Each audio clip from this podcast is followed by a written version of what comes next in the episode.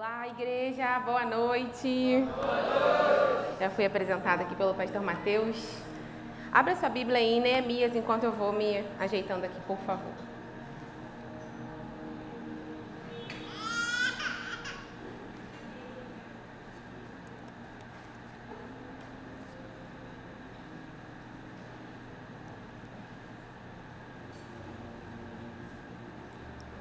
Amém? Chegou lá em Neemias?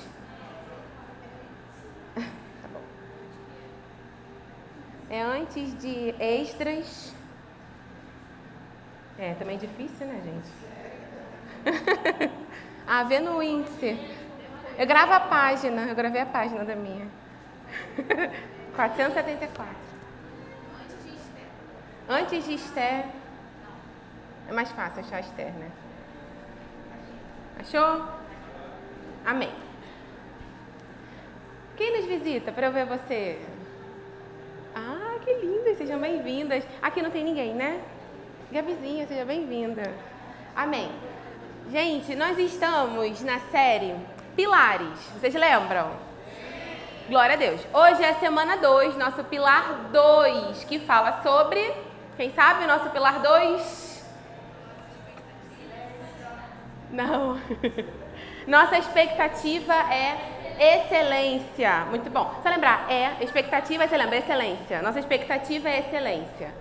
E o Senhor tem falado comigo há um tempo já sobre excelência. Ele tem ministrado no meu coração e tem me ensinado, tem me forjado em excelência. Então hoje eu não quero compartilhar com você como servir de uma forma excelente. Isso é importante, isso é bom, isso é louvável, isso é necessário, mas eu quero compartilhar com vocês como ter uma vida de excelência, como ser uma pessoa excelente, como ter uma essência excelente. Amém?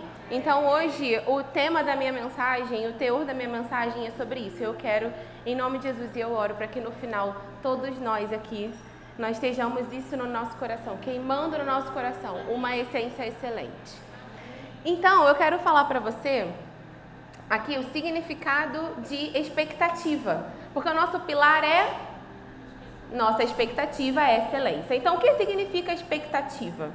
Expectativa é o estado ou qualidade de esperar algo ou alguma coisa que seja viável ou provável que aconteça. É um grande desejo ou ânsia por receber uma notícia ou presenciar um acontecimento que seja benéfico ou próspero. Isso aqui é o significado do dicionário tá? Então, expectativa é isso, é a qualidade ou estado de esperar algo. E o que é excelência? É a característica de algo excessivamente bom, com qualidade.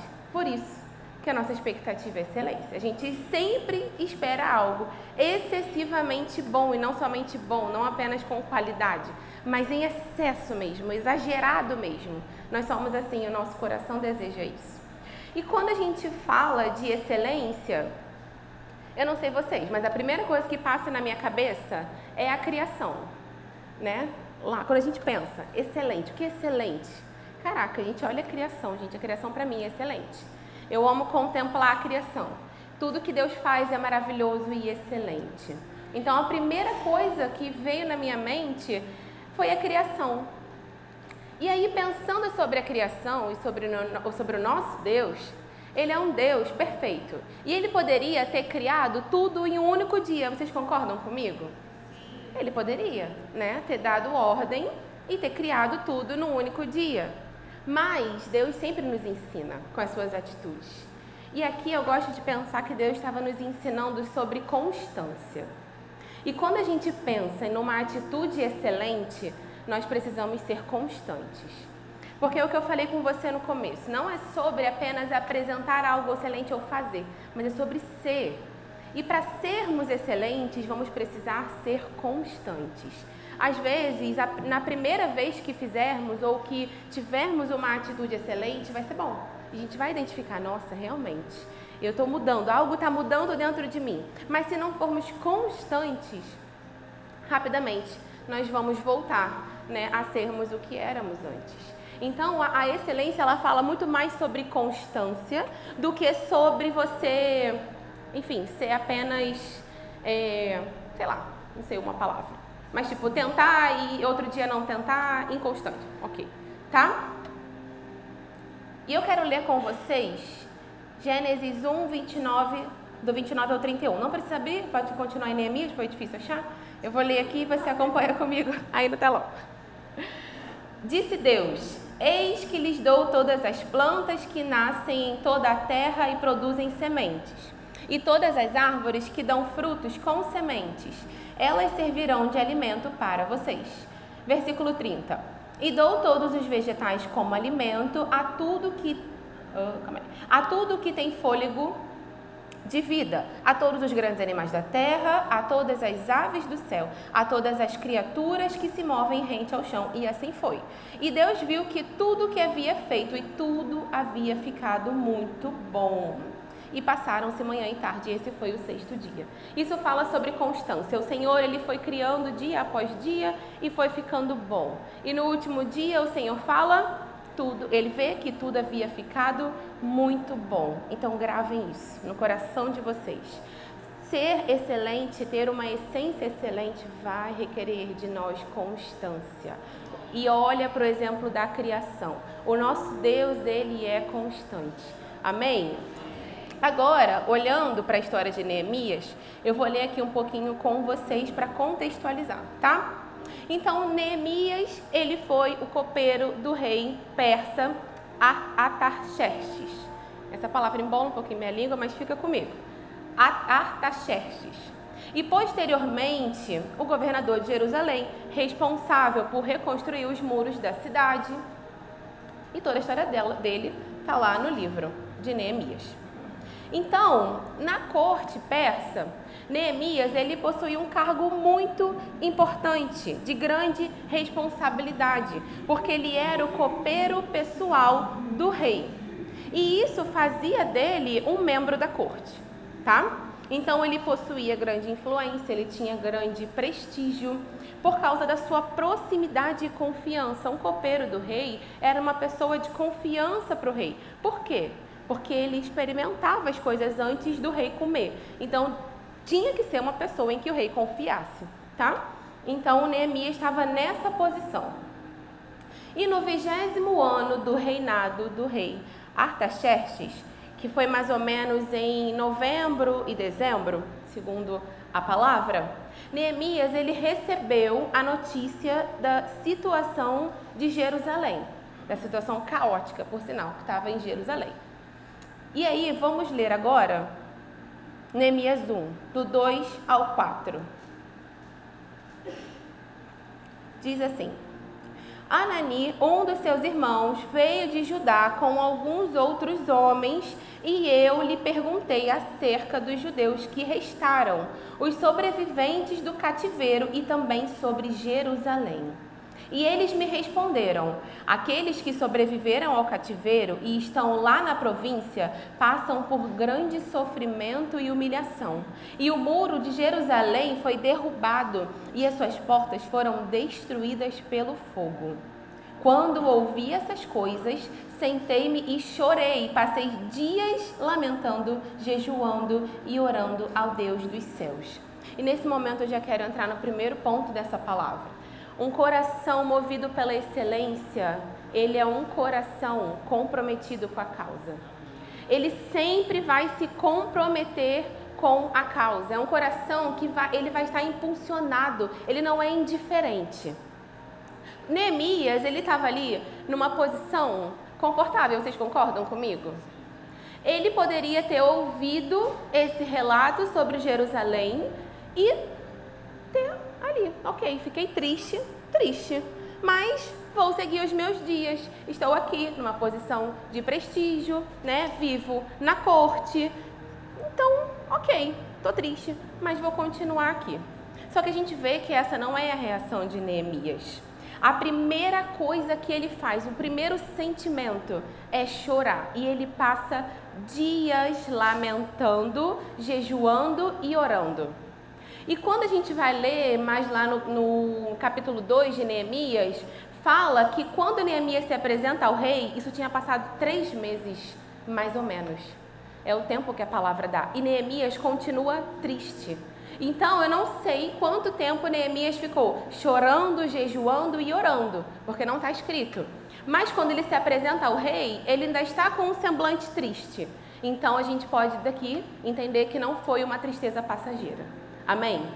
Um coração que é comprometido com a causa e ele é excelente na essência, ele não simplesmente ouve uma mensagem e ele fica indiferente àquilo, ainda que não, não te envolva.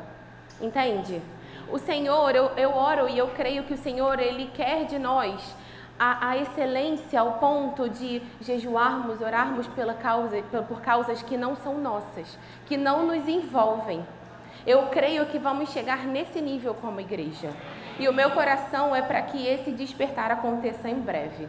Porque quando a gente chega nesse nível como igreja, ao ponto de orar, jejuar e lutar pela causa do próximo, sem que, sem que você esteja envolvido, Gente, você imagina o Senhor vendo isso? A alegria no coração de Deus vendo os seus filhos envolvidos com causas que não são deles, mas o coração dele é movido pela excelência. Então, quando ele se deparou com essa necessidade, ele foi impulsionado e se comprometer. E o ponto 2 dessa mensagem é que um coração movido pela excelência, ele é incansável e ele é inconformado. Como eu falei anteriormente, ele não, ele não ficou simplesmente, ele não recebeu esse relatório sobre Jerusalém e ficou depois tudo bem para ele. Vamos ler Neemias 2, do 1 ao 5.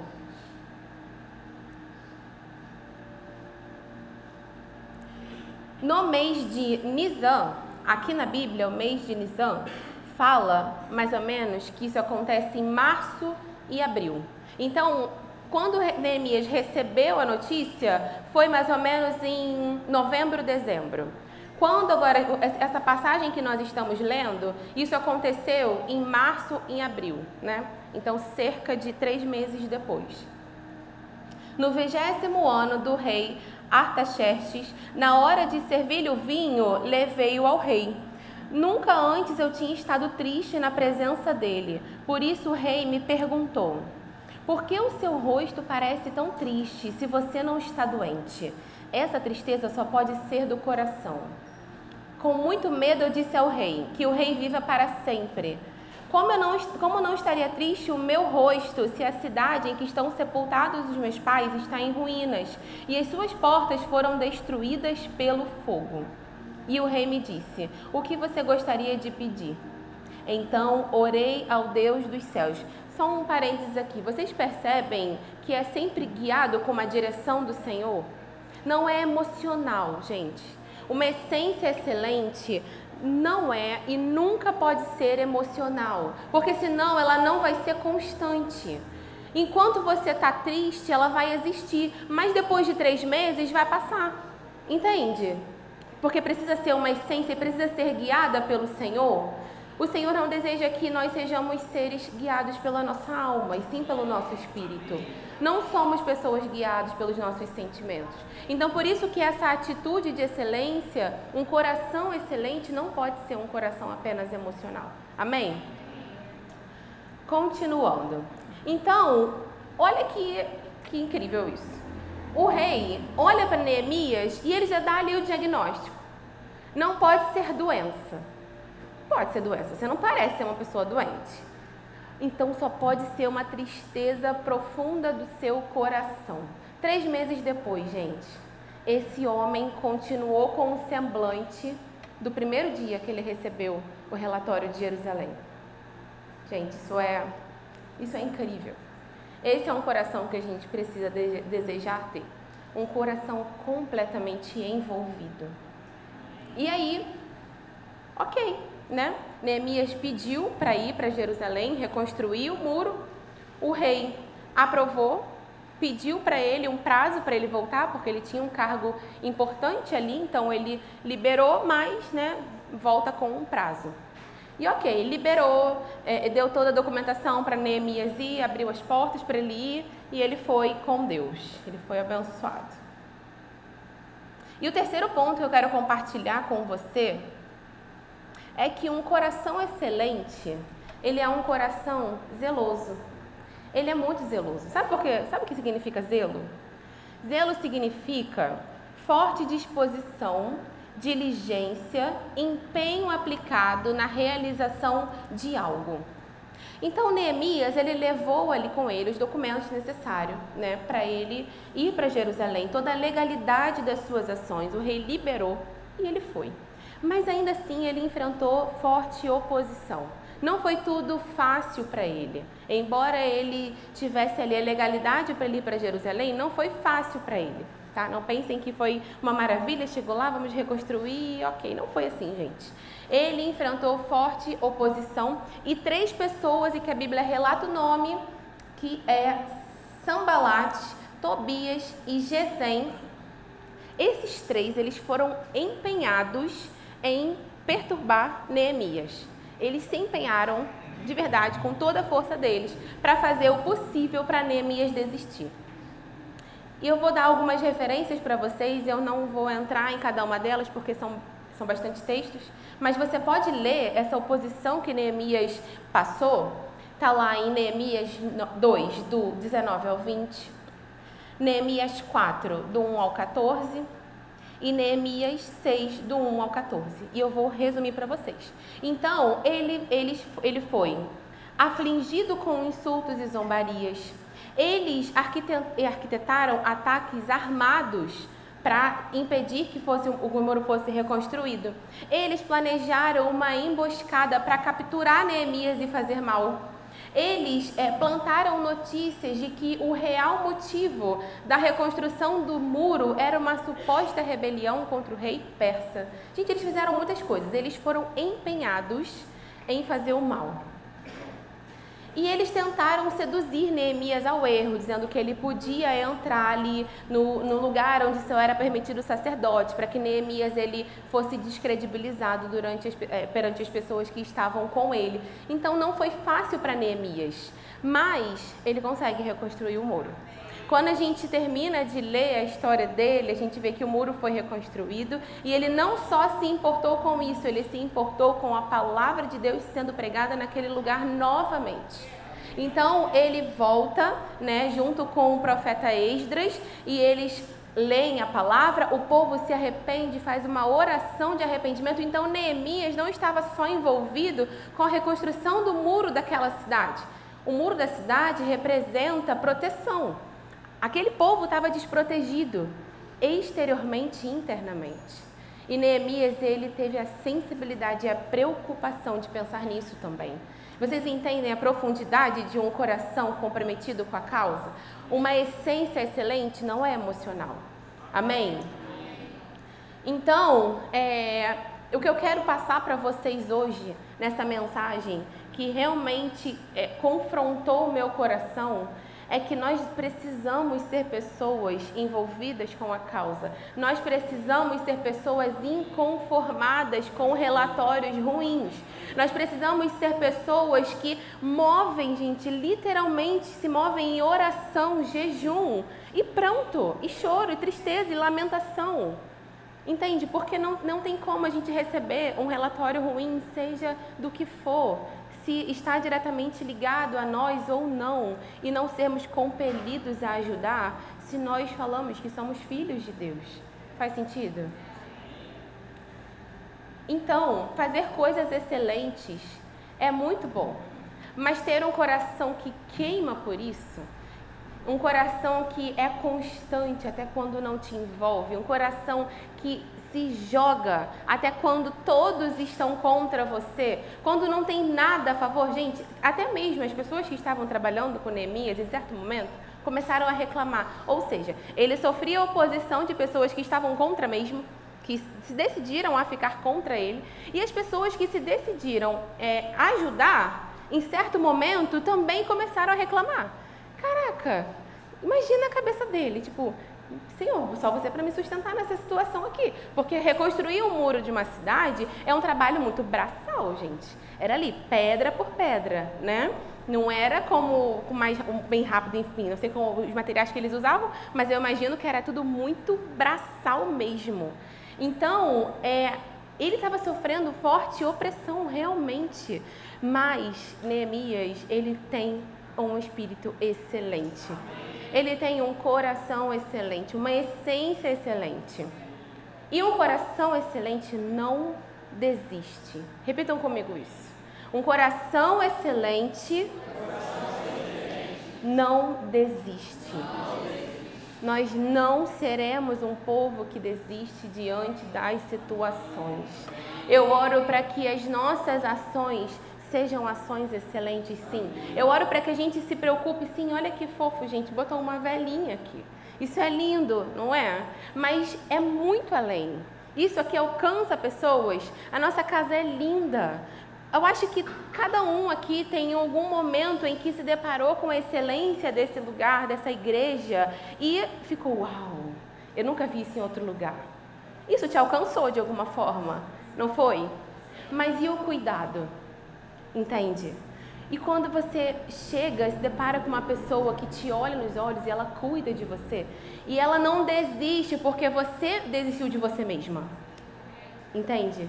Ela continua, ela ora, ela jejua com você. Nos momentos difíceis, ela tá ali, olha, você não vai cair, você não vai desistir. Ela segura literalmente no seu braço. Isso não é tão maravilhoso? E sabe quem é o nosso maior exemplo? Jesus. Ele é o nosso maior exemplo. Ele não desiste. Ele não desistiu e ele não desiste até hoje. Se você parar para pensar um pouquinho o que tem de atrativo em você para Deus, naturalmente falando, nada, gente, nada. O Senhor literalmente ele não precisava de nós. Ele não precisava. Ele poderia fazer tudo o que ele precisa fazer sozinho. Ele poderia tocar essa igreja aqui sozinho. Ele não precisava de nós para absolutamente nada. Mas o Senhor não desiste. Jesus não desiste até quando a gente já desistiu. O Senhor não desiste. Ele nos alcança. Ele nos resgata. Ao ponto da gente não conseguir mais viver sem Ele. E quando o Senhor nos resgata, gente, é, é avassalador. É tipo, a gente não consegue voltar atrás. E eu quero ler algumas passagens que o Espírito Santo me lembrou enquanto eu estava escrevendo essa mensagem. Jesus chama seus discípulos para ir no deserto para descansar. E aí, eles tinham saído de uma viagem e ele vai, chega no deserto com os seus discípulos. Quando ele desce do barco, quem ele vê? Uma pessoa? Uma multidão. Caraca, eu vim descansar. Ele foi pego de surpresa? Não, né, gente? Mas ele foi levar os discípulos para descansar. Descanso é necessário. E aí ele encontra uma multidão. O que, que Jesus faz? Ele olha com compaixão para essas pessoas, porque eram como ovelhas sem pastor. E o que ele faz? Ensina. Se ele foi descansar, Ali as pessoas precisavam de descanso. Ele, os discípulos, ele veio como homem, gente, tá? Ele sofria como homem na carne. Ele sofreu as dores da crucificação, tá?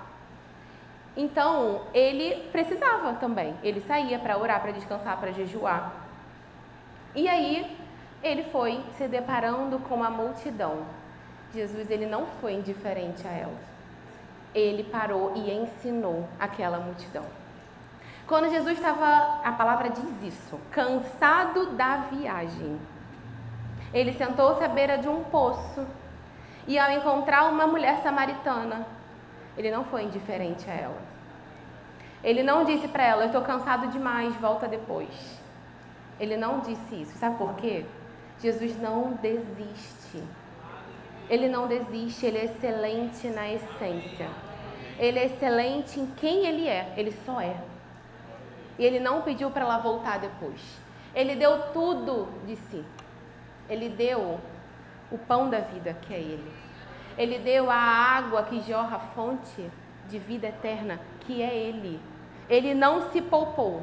E a palavra diz: Jesus, cansado da viagem. Eu fico pensando, por que, que a palavra faz questão da gente saber que Jesus estava cansado?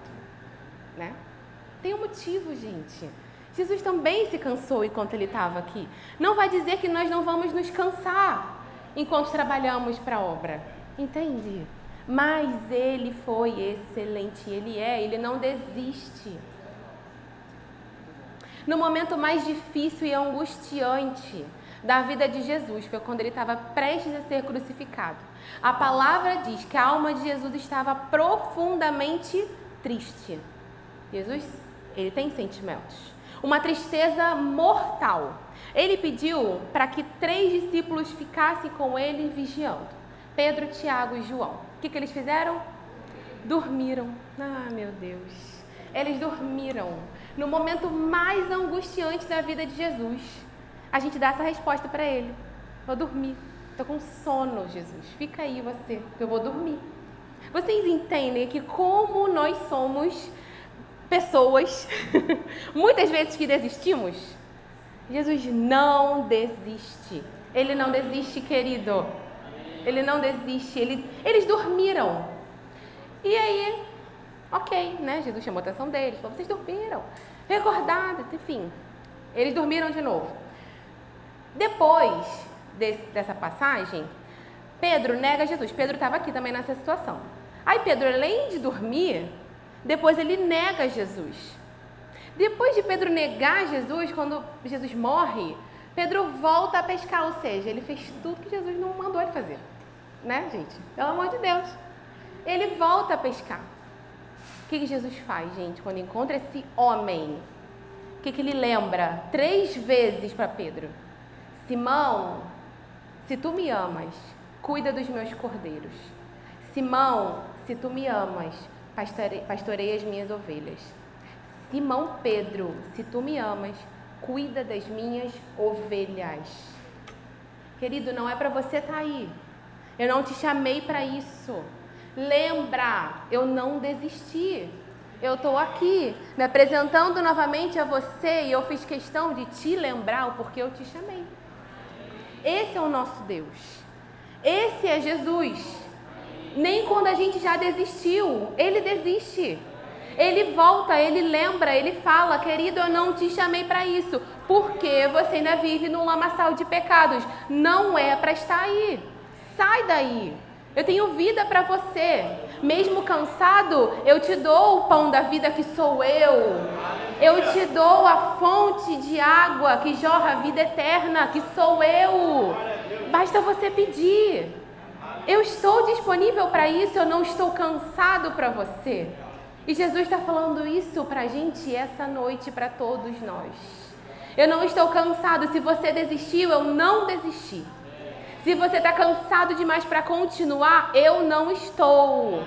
Eu estou disponível para pegar você. Pedro chamou Jesus, me socorre aqui, eu estou afundando. Ele só estendeu a mão de tão próximo que ele estava de Pedro, quando Pedro estava afundando nas águas, de tão próximo. E ele não está longe de nós. Ele não é indiferente ao que a gente passa. É legítimo, muitas vezes estamos cansados, sim. Nos afastamos, sim. É legítimo. Mas o nosso Senhor, Ele não desiste. Eu quero ler para você, pode ficar de pé no seu lugar. Louvor pode subir, por favor.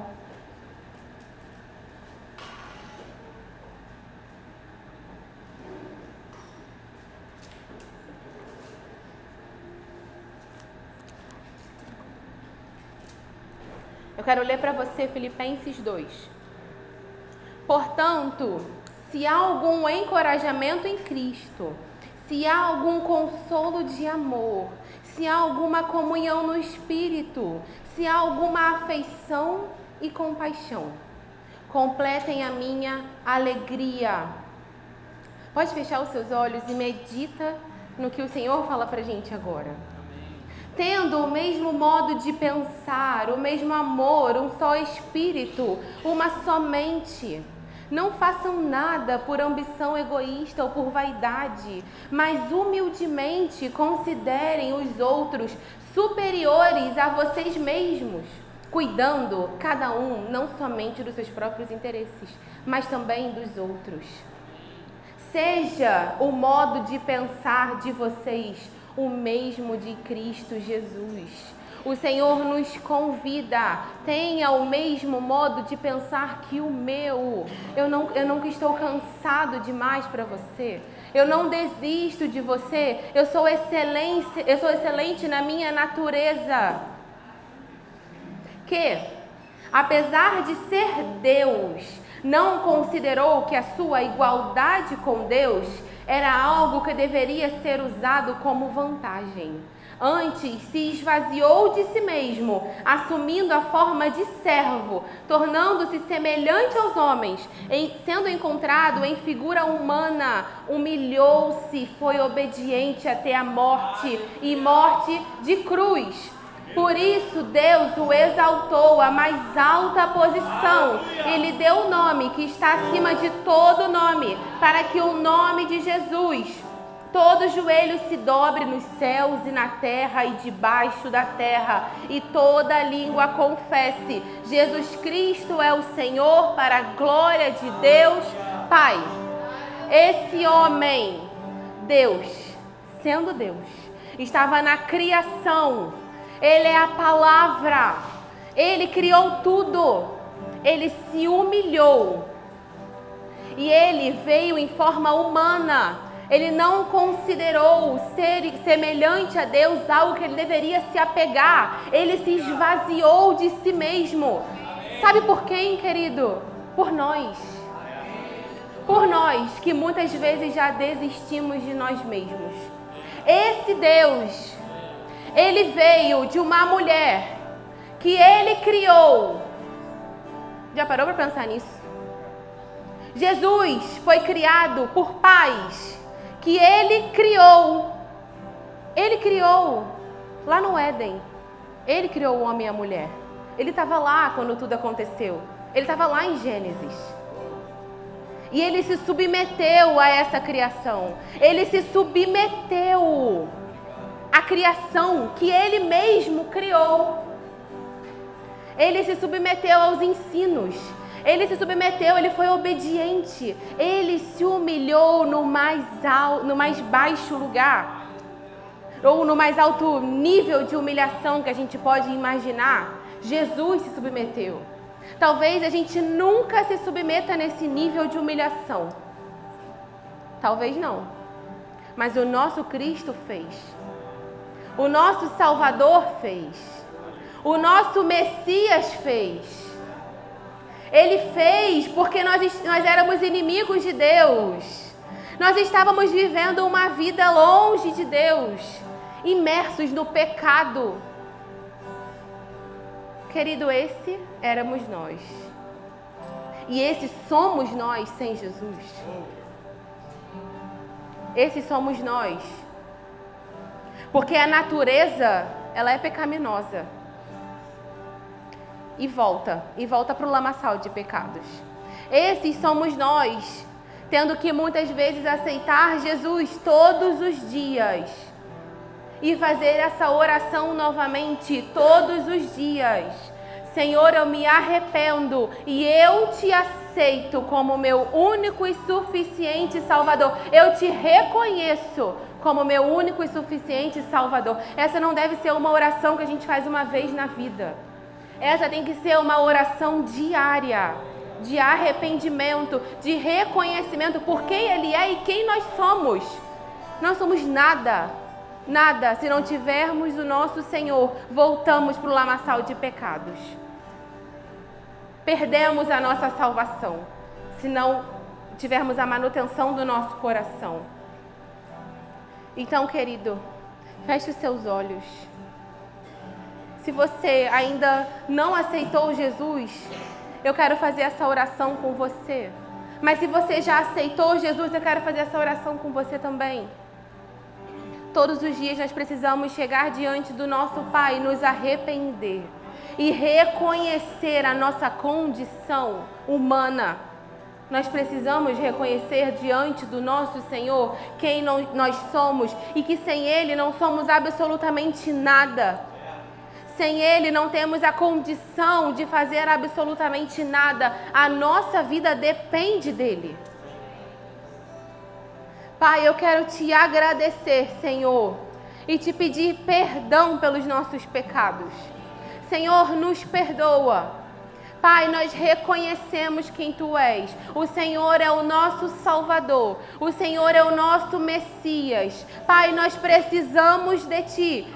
Senhor, nós reconhecemos a nossa condição e te aceitamos como nosso único e suficiente Salvador. Repita no seu lugar essa oração. Jesus, eu te aceito como o único e suficiente Salvador. Não é somente aceitar com o coração, é confessar com a sua língua quem Ele é. Quem Ele é. Então confessa no seu lugar, não precisa ser alto, pode ser baixo, mas fala. Fala para o Senhor. Fala para o Senhor.